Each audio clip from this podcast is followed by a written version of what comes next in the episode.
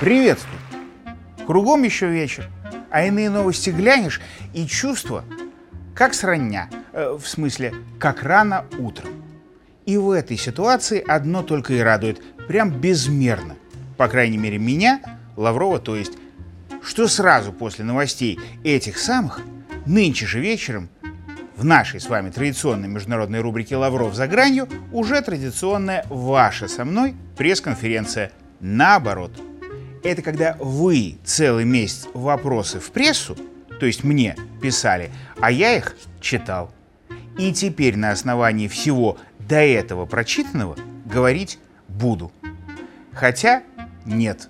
Ну, то есть не то нет, что говорить не буду, а то, что еще кроме ваших вопросов радует меня, что мы, по крайней мере я, не в армии Израиля. Для кого-то и это может новость.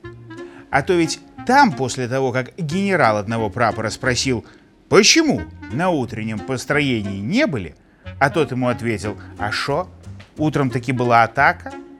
Так после такого вопроса на вопрос там отвечать запретили. А у нас демократия, хоть и диктатура, и нам еще можно. Так вот, в сегодняшних ответах этим послаблением я не примену в полную силу воспользоваться. В общем, так или иначе отвечу за все. И никаких потом, а прям сейчас. Разве что сначала скажу тем, кто любит разные там вопросики через YouTube, анонимно задавать. Раз уж вы все равно здесь, подпишитесь на канал, нажмите на колокол, поставьте лайк. Вашей анонимности все равно так же, а мне еще более лучше.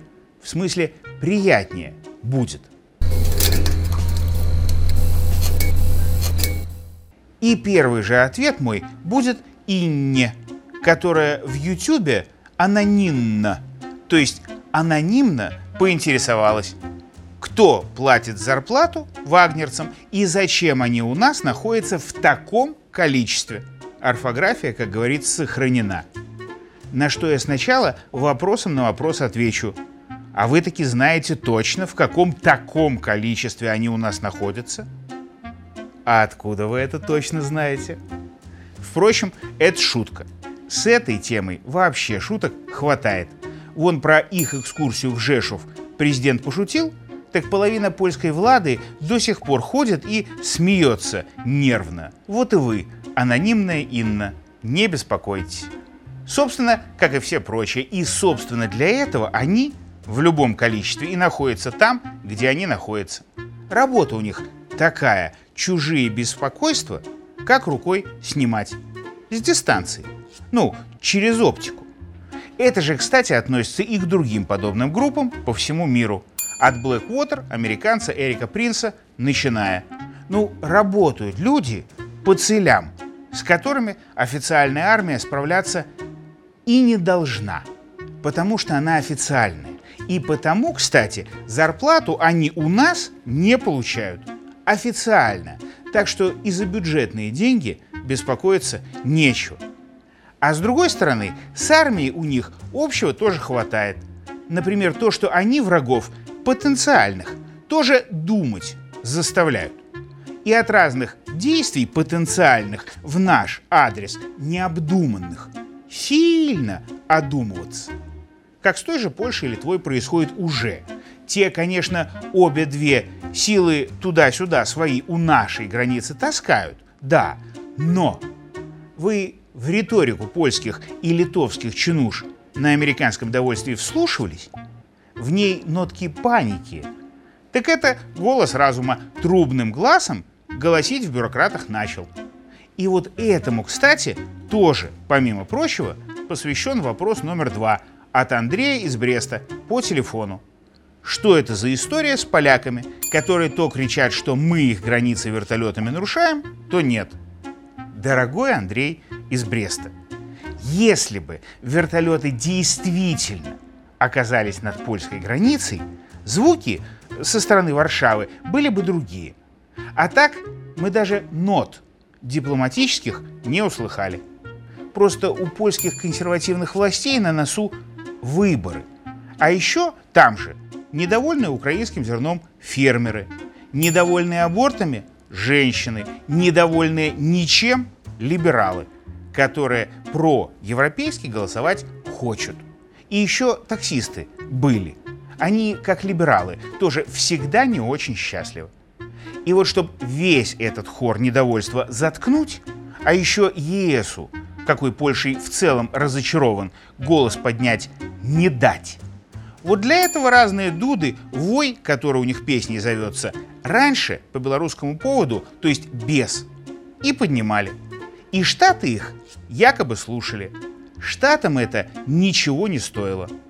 А вот после появления в Беларуси еще и Тяо, штатовские дирижеры Дуду, эту самую, в самом начале провокационной партии про белорусские вертолеты, которые якобы их пространство порушили, мгновенно заткнули. Чуть ли не до того, как он дундеть начал. Потому что за океаном те, кому надо, все все правильно увидели, услышали и, главное, поняли. Вот и тишина. У них. А у нас телефонный вопрос от Леонида из Витебска. Что случилось с Африкой?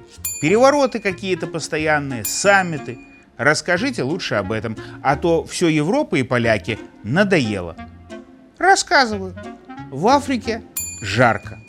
Французов с теплых мест гонят все. И африканцы, про которых Париж до сих пор думает, что Макрон им папа, а Марианна – метрополия мачеха, и каких французы, возможно, попробуют еще разубеждать силой.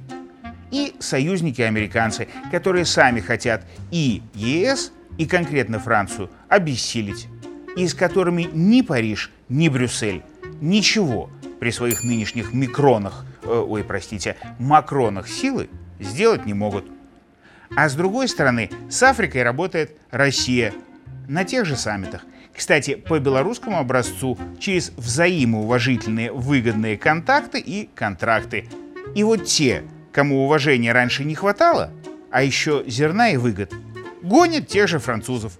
Вот и жарко в Африке и сейчас. И, похоже, будет. И, кстати, про жару. Вопрос от YouTube-пользователя Дёни. Зачем Эрдогану самолеты? Вы, как я понимаю, про F-16, право покупки которых у Штатов турки себе наторговали, когда, честное слово, за Швецию в НАТО замолвили. Так эти птички нужны Турции, стране НАТО, от США, лидера НАТО, чтобы Грецию, члена НАТО, ими курощать. А то ранее Греция от США средства немалые получила, чтобы держать в узде Турцию. И, собственно, так Штаты с союзниками и поступают.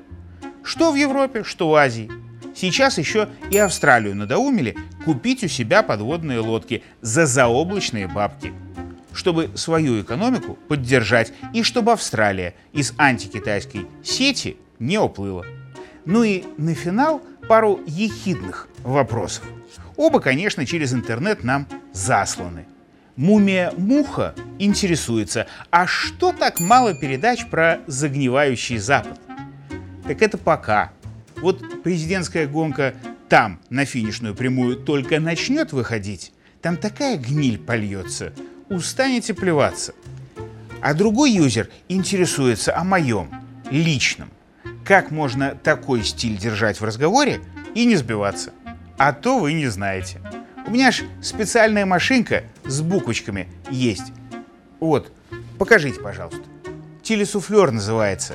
Вот в ней, родимый, как в сказочном сундуке Кощеевом, утка, игла, вот это вот все и все мои самые стильные слова, мысли и смыслы. Такая же, кстати, и перед Джо Бессмертным, когда он от перфокарты глаза с просонья поднимает. Только в отличие от него, я не президент США и еще читаю без ошибок. Да и в целом все люди на Земле на самом деле на две категории делятся. Одни с телесуфлером говорят и смотрятся умнее, зато у Джо чемоданчик ядерный. Вот он и может себе тупить позволить, даже с телесуфлером. И вот поэтому тоже передач про загнивающий Запад и про Байдена лично еще будет. И новостей будет И мы обсудим их все с вами в нашей рубрике «Лавров за гранью». Но уже в следующий раз. А пока, пока ушел почти в ночь. К следующему утру, будь оно ладно, готовится.